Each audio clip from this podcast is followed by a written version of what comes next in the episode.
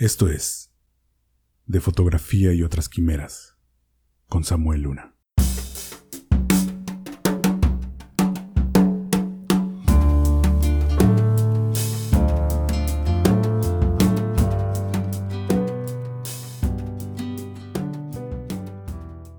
Hola, bienvenido al episodio 4 de este podcast. Esta vez vamos a hablar de lentes y vamos a hablar de influencias también. Y al final voy a hacer un comentario acerca de un par de cosillas que creo que son buenas para platicar, tienen como carnita para desmenuzar y de las que me gusta hablar con todos mis colegas siempre que este, que me junto con fotógrafos.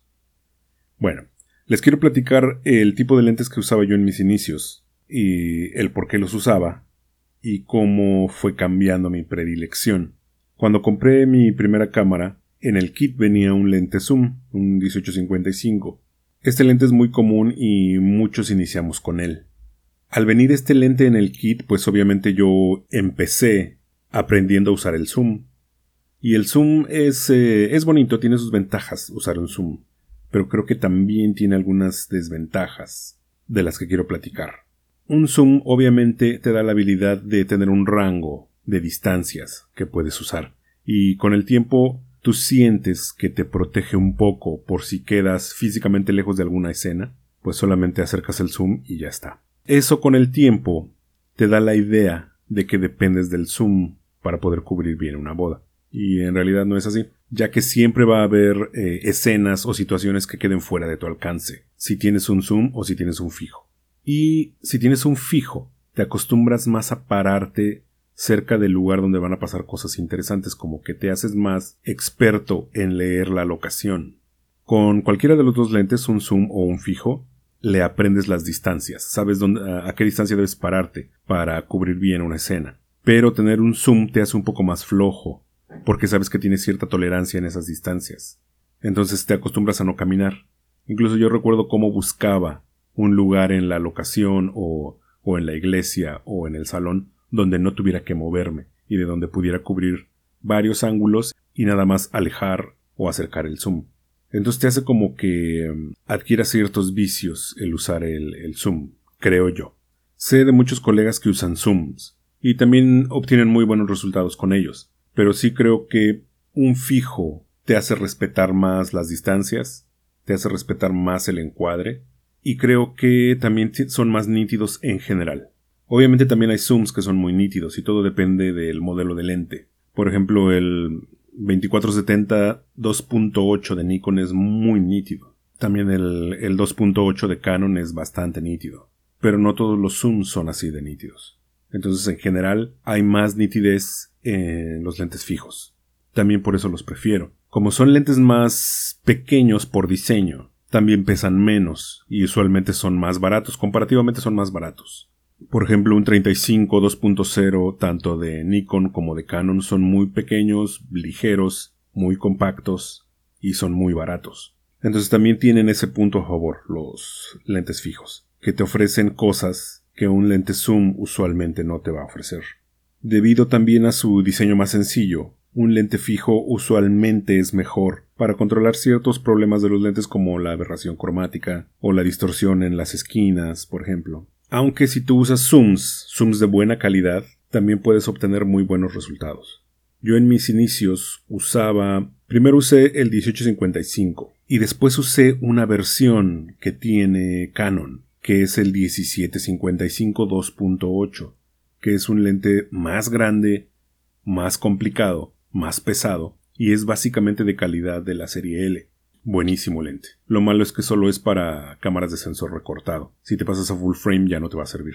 Con el tiempo me compré un 2470 y también un 70-200. Entonces con estos dos lentes fueron con los que más trabajé al inicio. Y la combinación del 70-200 con la Rebel XT que tenía era genial el color y el contraste de esa combinación era muy muy bueno. De hecho todavía lo usamos de vez en cuando por ahí. Y digamos que el 2470 era mi caballito de batalla para todas las bodas. ¿eh? Con ese cubría casi la, la totalidad de la boda.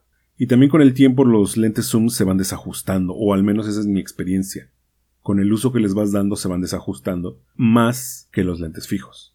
Eventualmente eh, hice la transición hacia lentes fijos y el primer lente fijo que compré fue un 35 milímetros, la versión 1.4 de Canon, y la verdad desde la primera vez que lo usé me maravilló. No solo porque era rapidísimo para enfocar, también el color, el contraste, la nitidez, todo era mucho mejor que en el 2470. Entonces desde el principio me enamoré de él. Este lente, el 35, puede servirte para cubrir una boda completa. Puedes tomar retratos con él, puedes tomar eh, la locación, puedes tomar detalles, puedes tomar eh, fotoperiodismo. Entonces, si solo tuvieras un lente fijo para hacer toda una boda, tendría que ser el 35. Incluso si usas zooms, te convendría tener un 35 como lente de backup, para que te saque de algún apuro. Y el otro lente que usaba, el 70-200, es buenísimo para retratos. Muchos fotógrafos de moda lo usan y lo usan porque da resultados bastante buenos. También el 70-200 es muy bueno para fotoperiodismo, para tomar fotos espontáneas de la gente divirtiéndose, etc. Una alternativa en un lente fijo para el 70-200 es el 100 o el 135. Son distancias que básicamente te dan la misma perspectiva y el bokeh que vas a alcanzar con ellos es genial. Te vas a quedar con la boca abierta.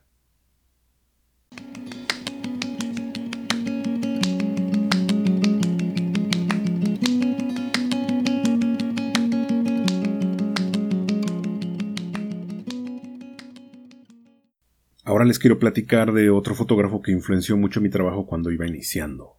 Él se llama Christian Oath. Es de Estados Unidos y me parece que su oficina está basada en Nueva York. El trabajo de Christian es sumamente limpio. Es impresionantemente basado en líneas. La geometría y las líneas y los triángulos y las diagonales abundan en su trabajo. Eso cuando yo iba iniciando me cautivó completamente. Obviamente no solo por la presencia de líneas, sino por su capacidad de encontrar composiciones geométricas en cualquier parte. Te voy a dejar la liga a su sitio web en la descripción de este episodio para que cheques el trabajo de él. Me fascina ver su trabajo que es completamente limpio, con una edición perfecta. Y aunque su estilo ha evolucionado un poco durante el tiempo, es, eh, sigue siendo básicamente como muy limpio, muy orientado a líneas, con un muy buen uso de la iluminación, una luz bastante pareja y una edición como con contraste, bonita, sin abusar del, del, del bokeh. Eso a mí me gusta mucho. Quiero pensar que mucho de su uso de líneas queda aún en mi trabajo. Hace tres o cuatro años las líneas abundaban muy fuerte en mi trabajo. Ahora ya no tanto, pero sí eso se lo debo a Christian, al trabajo de Christian. Si tienes tiempo de checarlo, date una vuelta por su web, te va a inspirar muchísimo y te va a ayudar a ver a qué me refiero con el uso de las líneas ventanas, escaleras, calles, barandales, columnas, árboles, cualquier cosa él la puede usar para crear composiciones basadas en líneas. Y si checa su trabajo, revisa mucho el ángulo desde donde toma la foto y el tipo de lente que usa para tomarla. En eso se basa la magia de lo que él hace. Con la longitud focal del lente que tiene, se ayuda para exagerar algunas líneas, para crear líneas de perspectiva, y para hacer las cosas un poquito más impactantes. Y también fíjate mucho en su edición, en la limpieza, en lo pulido que es en cuanto al sharpening que le pone a cada foto, y lo parejo que es su ejecución y su postproducción. Como que tiene un nivel de exigencia altísimo. Y eso me, gusta mucho, siempre me gustó mucho de su trabajo. Te recomiendo que lo cheques en su página web, hay horas y horas de fotografías e inspiración por si quieres darle un poquito de empuje a tu estilo fotográfico o por si deseas ver nuevas cosas que llenen de, creatividad un poco tu mirada, te recomiendo mucho que veas el trabajo de él.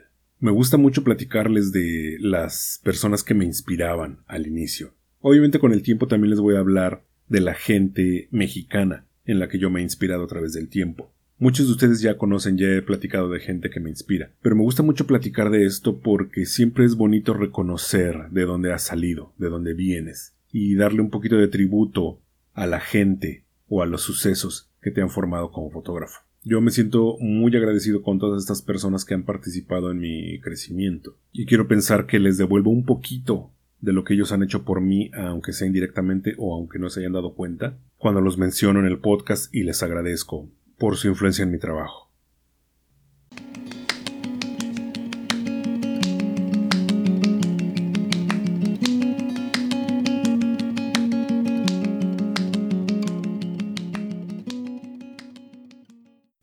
Ahora quiero hablarles de un tema que me sugirió en un comentario de Facebook eh, Vero Morales, y que es el de llevar o no llevar asistente. Me voy a enfocar más a bodas, que es mi, mi especialidad, y porque sé que hay veces que producir una sesión requiere de más personal, sobre todo si llevas equipo como flashes grandes o o reflectasoles o alguna, alguna producción artística. Entonces voy a enfocarme a bodas solamente, que es donde tengo más experiencia. Yo recuerdo cuando iniciaba, el llevar dos fotógrafos a una boda era no estándar. No era tan común que vieras dos fotógrafos en una boda. Recuerdo perfectamente cuando hacía bodas en el DF y me encontraba de repente algún colega por ahí, siempre íbamos solos. Y aunque yo inicié trabajando con un compañero, eventualmente hice muchas bodas yo solo.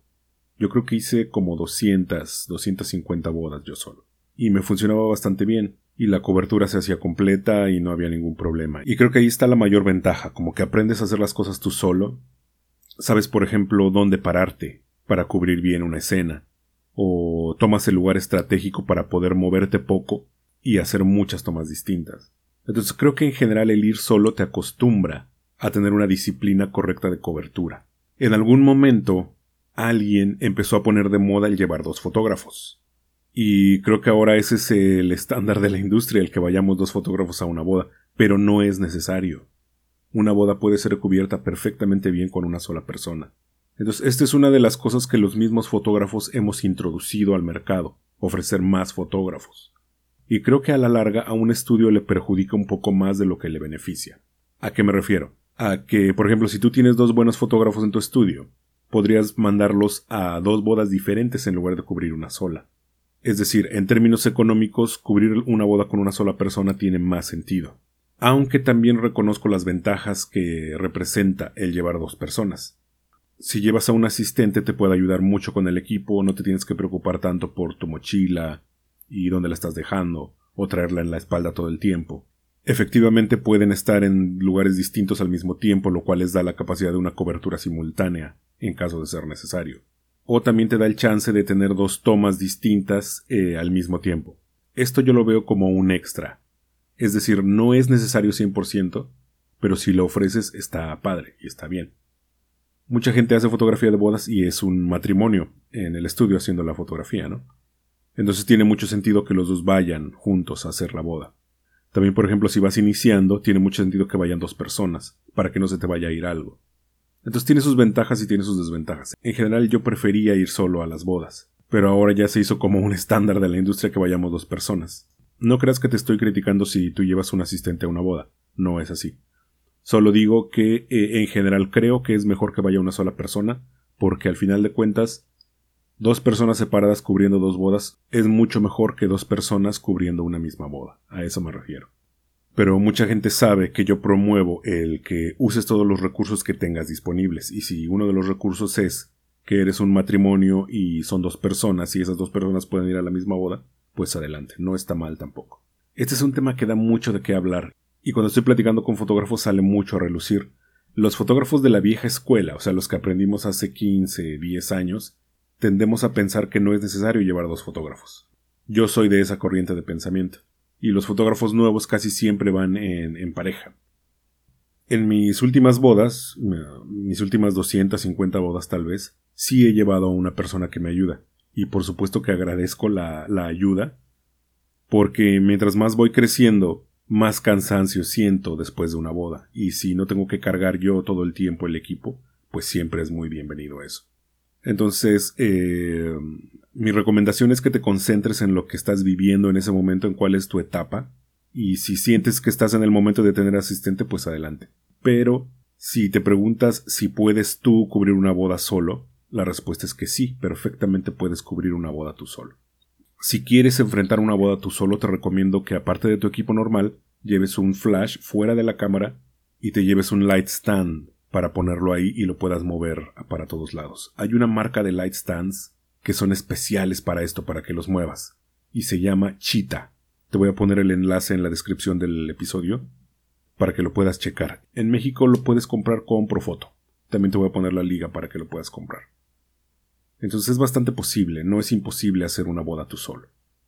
Y creo yo que en términos económicos eh, tiene mucho más sentido que una sola persona cubra una boda. Pero pues obviamente cada quien tiene su, su punto de vista acerca de esto. Hay mucha gente que, que defiende la tesis de que necesitas forzosamente dos personas para que no se te vayan momentos, ¿no? Y también sé que eh, no depende de cuánta gente lleves, sino de la experiencia y capacidad que tengas para pararte en el lugar adecuado y estar presente en el momento adecuado. Si tienes un comentario acerca de esto, me encantaría escucharlo. Esta definitivamente no es una opinión absoluta. Sé que esto eh, sería más sano si fuera un diálogo. Entonces, si tienes un comentario acerca de esto, déjamelo. Y si me haces un comentario interesante, retomaré el tema en otro, en otro podcast.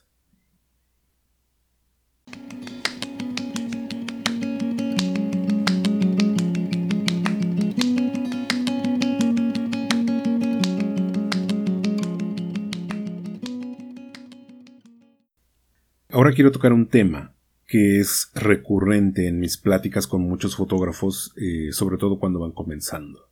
Muchos fotógrafos me preguntan algo parecido a ¿cuánto tiempo te tomó para llegar a donde estás? Y esa podría parecer una pregunta sencilla, pero en realidad esconde un significado más profundo. En realidad lo que veo cuando me hacen esa pregunta es la necesidad de saber si ellos van por buen camino, o cuánto tiempo ellos deberían esperar para saber si van a hacerla en esto o no, o si su crecimiento va bien, o más o menos qué es lo que les espera, o en qué deberían estar mejorando en su trabajo para llegar a sus objetivos.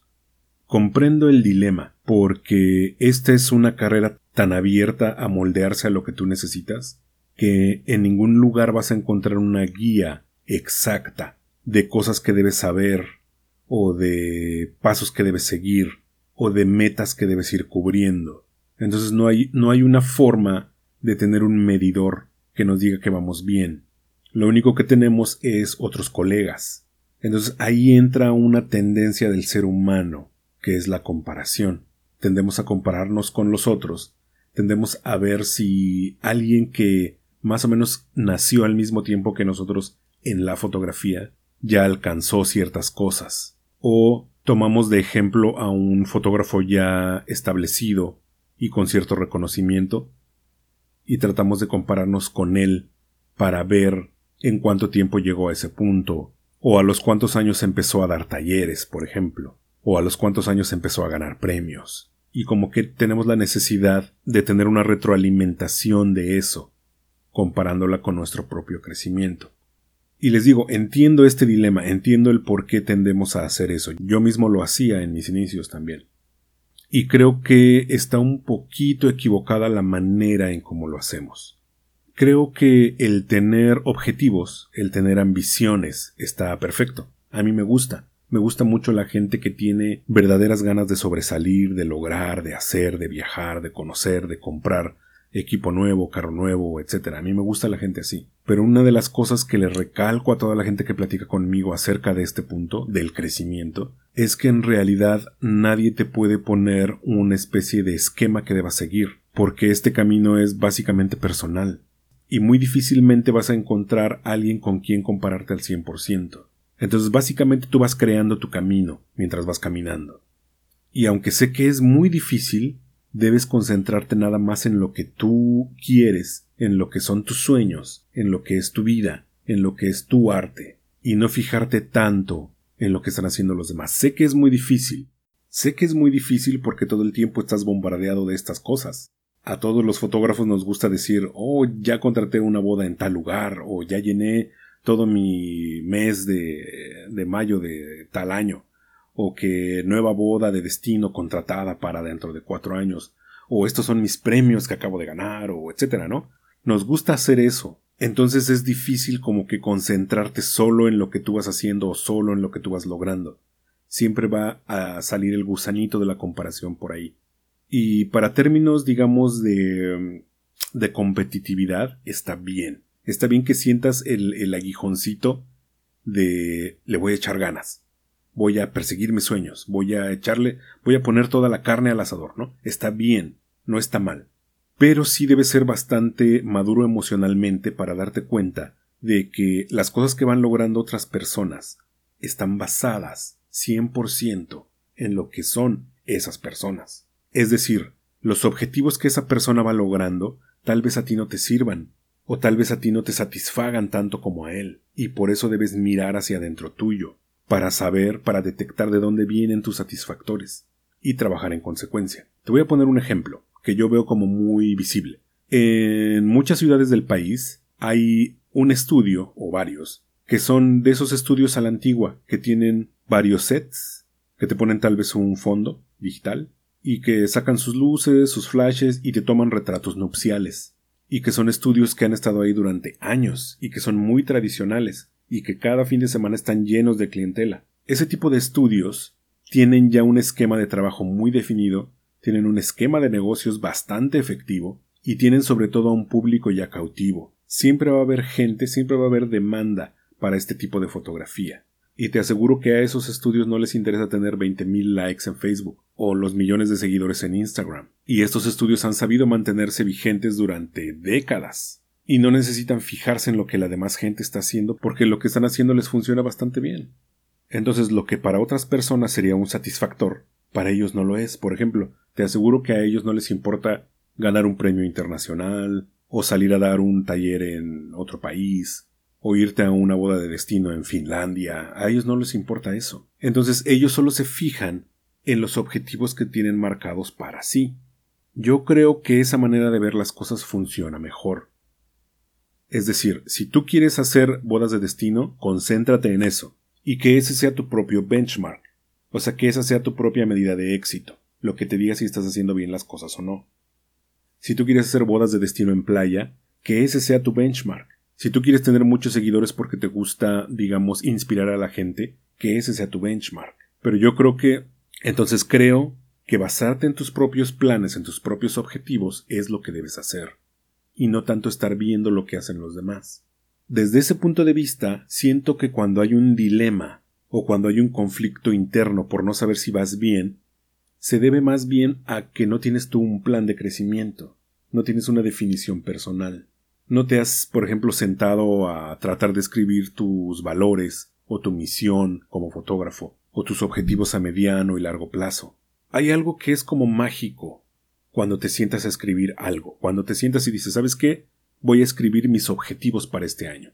Hay algo mágico porque esa ceremonia, la ceremonia de escribir las cosas, el ritual de escribirlas, las vuelve como formales, las vuelve presentes todo el tiempo. Y si tomas ese papelito de, objetivos que escribiste y lo pegas en tu pared, es un recordatorio constante de las cosas que tienes que hacer. Y eso te ayuda a mantenerte en un camino del cual te desvíes poco y te ayuda a ver los logros de los demás con mucha más tranquilidad, con más perspectiva e incluso te ayuda a sentirte contento por los logros de los demás, porque te hace sentir qué bien que todos vamos logrando las cosas que queremos. Ese ritual, el de sentarte y escribir las cosas, te lo recomiendo mucho.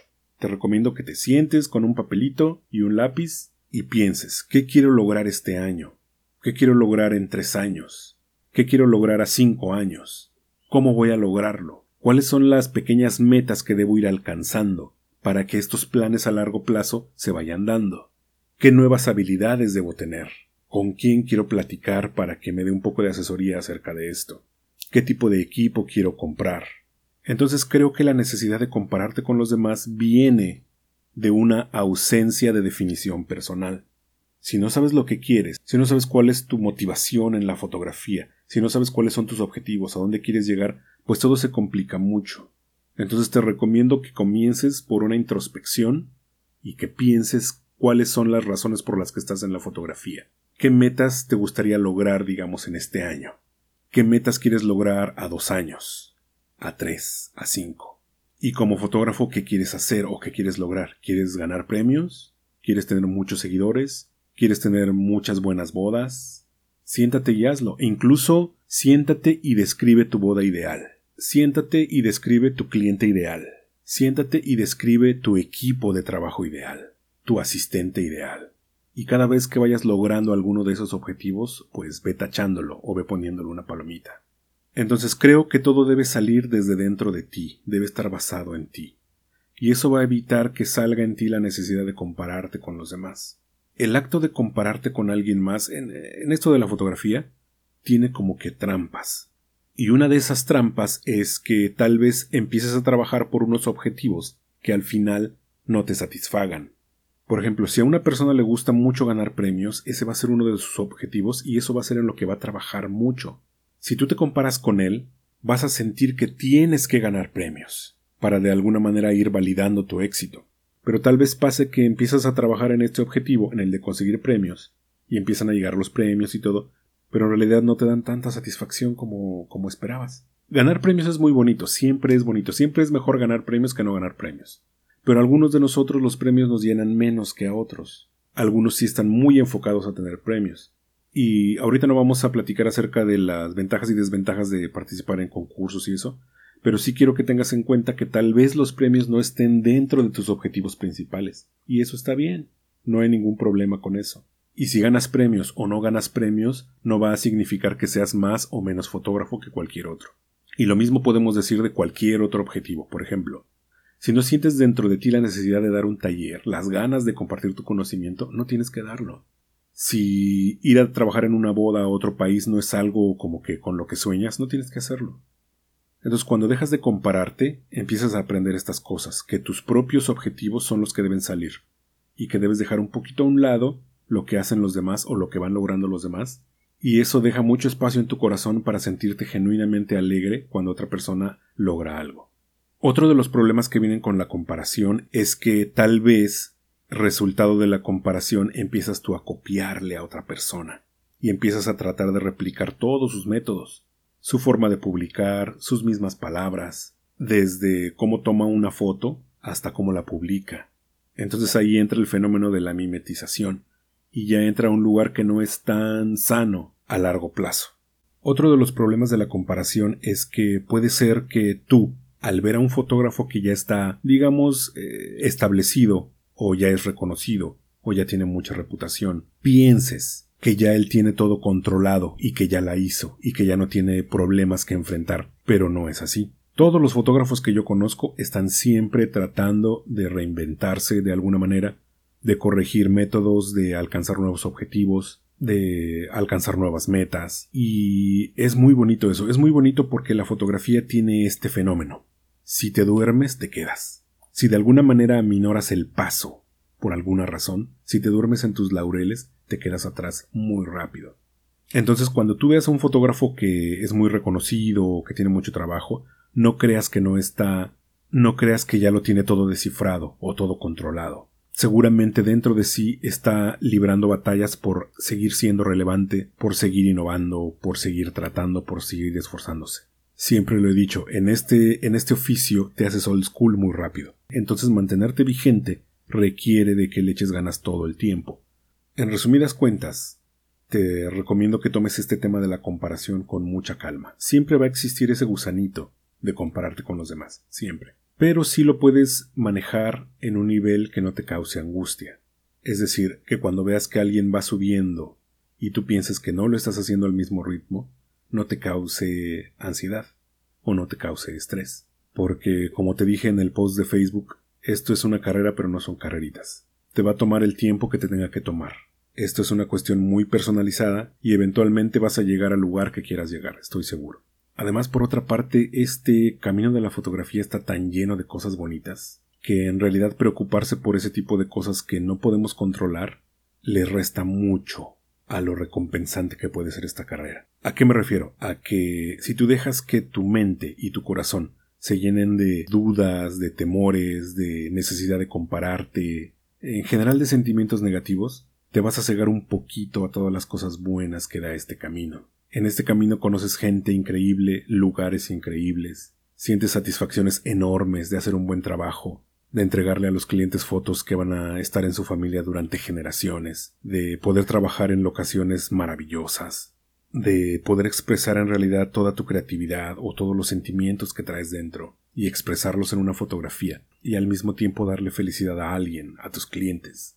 De este tipo de cosas la fotografía está llena. Y creo yo que si tú te concentras en las cosas negativas o en sentimientos negativos, no permites que la belleza completa de este oficio te llene.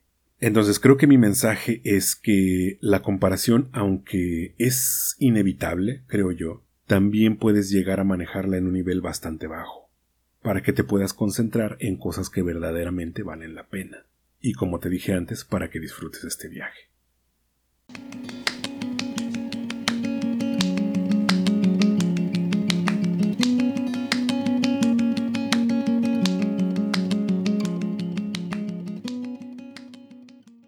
Ahora quiero inaugurar una nueva sección en el podcast, en la cual les voy a presentar algunas cosas que siento yo que me han ayudado a tener una actitud más creativa en general, y que tienen que ver con distintos artes, entre ellos la literatura, la pintura, la música. Y son cosas que he experimentado, visto, leído, escuchado, y que me gustaría compartir con ustedes. Y voy a comenzar con un fragmento de El Aleph. El Aleph es un cuento corto de Jorge Luis Borges y fue publicado en un libro recopilación de varios cuentos que se llama así precisamente El Aleph. Borges es uno de los escritores más aclamados de la literatura universal. Su trabajo aborda muchos temas distintos. Fue un hombre muy preparado y que conocía conceptos de distintas disciplinas como la filosofía, la filología, la semiótica. Fue un verdadero erudito y es una verdadera joya de la literatura en español y universal.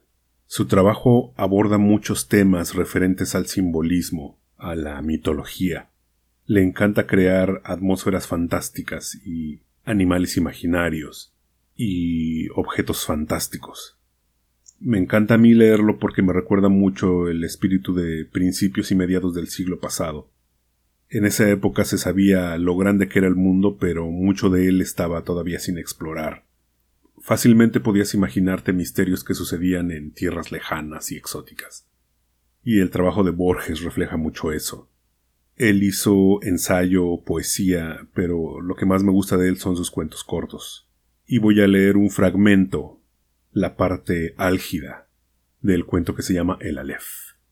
En este cuento Borges hace referencia a un objeto misterioso, en el cual parecen confluir tiempo y espacio. Este objeto y este cuento y en general toda la obra de Borges ha sido analizado y reanalizado y desmenuzado por múltiples personas, obviamente más brillantes que yo, y todos parecemos encontrarle diferentes significados. Para mí el Aleph representa ciertos momentos o ciertas experiencias que te marcan y que te hacen expandir tu mente, porque te dan un atisbo a un mundo más grande y más rico. A mí me gusta compararlo con el momento en que yo conocí la fotografía, en que conocí el verdadero poder de la fotografía, y que sentí que mi mente creció y mi alma se expandió. Pero estoy seguro que para cualquier otra persona que lea el Aleph significará alguna otra cosa. Si te gusta, si no te gusta, déjame un comentario, dime qué piensas y eh, y si te gustaría volver a escuchar algo como esto y recomendaciones de libros o de música o de cualquier otra cosa. Sin más preámbulo, esto es un fragmento de El Aleph de Jorge Luis Borges. Arribo ahora al inefable centro de mi relato. Empieza aquí mi desesperación de escritor. Todo lenguaje es un alfabeto de símbolos, cuyo ejercicio presupone un pasado que los interlocutores comparten. ¿Cómo transmitir a los otros el infinito Aleph, que mi temerosa memoria apenas abarca? Los místicos, en análogo trance, prodigan los emblemas. Para significar la divinidad, un persa habla de un pájaro, que de algún modo es todos los pájaros. Alanus de Insulis de una esfera cuyo centro está en todas partes y la circunferencia en ninguna.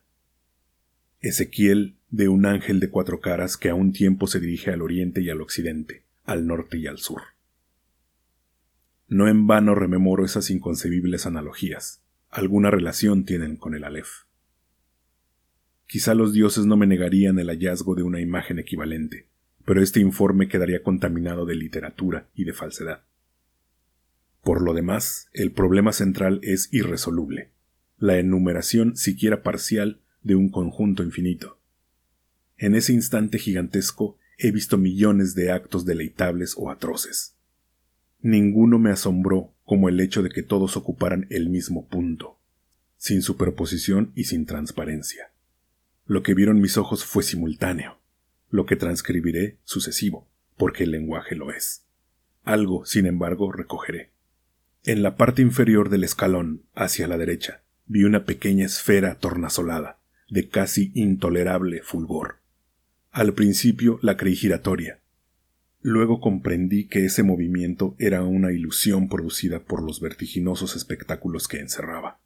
El diámetro de la LEF sería de dos o tres centímetros, pero el espacio cósmico estaba ahí, sin disminución de tamaño.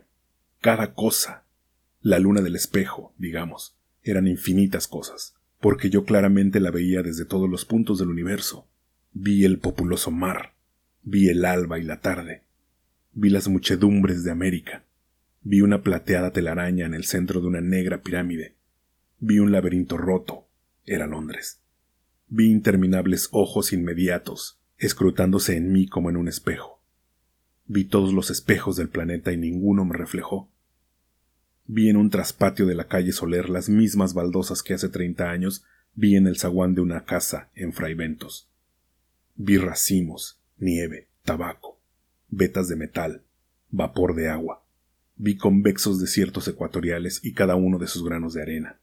Vi en Inverness a una mujer que no olvidaré. Vi la violenta cabellera, el altivo cuerpo. Vi un cáncer de pecho. Vi un círculo de tierra seca en una vereda donde antes hubo un árbol. Vi una quinta de Androgué, un ejemplar de la primera versión inglesa de Plinio, la de Filemón Holland. Vi a un tiempo cada letra de cada página. De chico, yo solía maravillarme de que las letras de un volumen cerrado no se mezclaran y se perdieran en el decurso de la noche. Vi la noche y el día contemporáneo. Vi un poniente en Querétaro que parecía reflejar el color de una rosa en Bengala. Vi mi dormitorio sin nadie. Vi en un gabinete de Almar un globo terráqueo entre dos espejos que lo multiplicaban sin fin. Vi caballos de crina remolinada en una playa del mar Caspio en el alba. Vi la delicada osatura de una mano. Vi a los sobrevivientes de una batalla enviando tarjetas postales. Vi en un escaparate de Mirzapur una baraja española. Vi las sombras oblicuas de unos helechos en el suelo de un invernáculo. Vi tigres, émbolos, bisontes, marejadas y ejércitos. Vi todas las hormigas que hay en la tierra. Vi un astrolabio persa. Vi en un cajón del escritorio, y la letra me hizo temblar, cartas obscenas, increíbles, precisas, que Beatriz había dirigido a Carlos Argentino. Vi un adorado monumento en la chacarita. Vi la reliquia atroz de lo que deliciosamente había sido Beatriz Viterbo. Vi la circulación de mi oscura sangre. Vi el engranaje del amor y la modificación de la muerte. Vi el Aleph desde todos los puntos. Vi en el Aleph la tierra, y en la tierra otra vez el Aleph, y en el Aleph la tierra. Vi mi cara y mis vísceras. Vi tu cara, y sentí vértigo, y lloré porque mis ojos habían visto ese objeto secreto y conjetural, cuyo nombre usurpan los hombres, pero que ningún hombre ha mirado, el inconcebible universo. Sentí infinita veneración, infinita lástima.